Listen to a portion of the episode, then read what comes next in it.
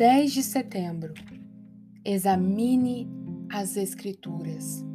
William Gold. E logo durante a noite, os irmãos enviaram Paulo e Silas para Bereia. Ali chegados, dirigiram-se à sinagoga dos judeus.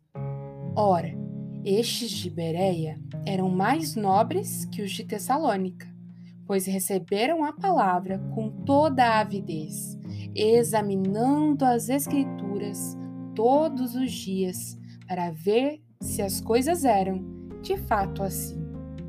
Atos 17, 10 e 11. Devemos examinar as Escrituras para conhecer a vontade de Deus, porque nelas está contida a sua vontade. Essa é a busca para a qual se promete conhecimento e entendimento. E para nos ajudar nesse assunto, devemos ser leitores diligentes da palavra de Deus. Com referência aos judeus convertidos, nota-se que eles continuaram firmes na doutrina dos apóstolos, e está escrito que eram ouvintes diligentes e constantes dos apóstolos, bem como fiéis confessores e praticantes dessa doutrina. A primeira afirmação é a causa da segunda. A pregação da palavra é uma grande ajuda para levar-nos a fazer a vontade de Deus.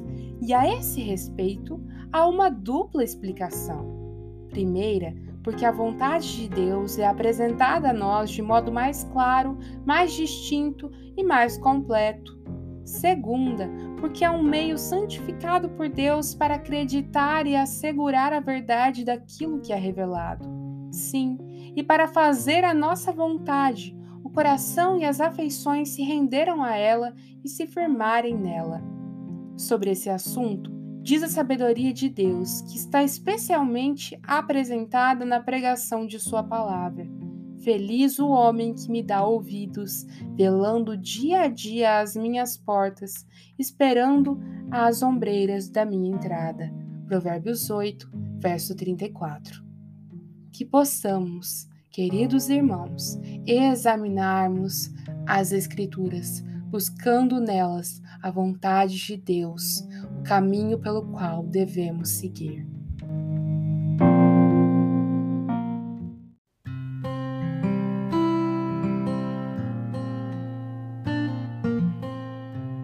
Você ouviu a leitura do devocional Dia a Dia com os Puritanos Ingleses, da editora Pão Diário, uma leitura que você encontra aqui no Devoção Diária que você possa estar sendo abençoado por essa leitura e compartilhar com outras pessoas, para que elas também possam ser edificadas.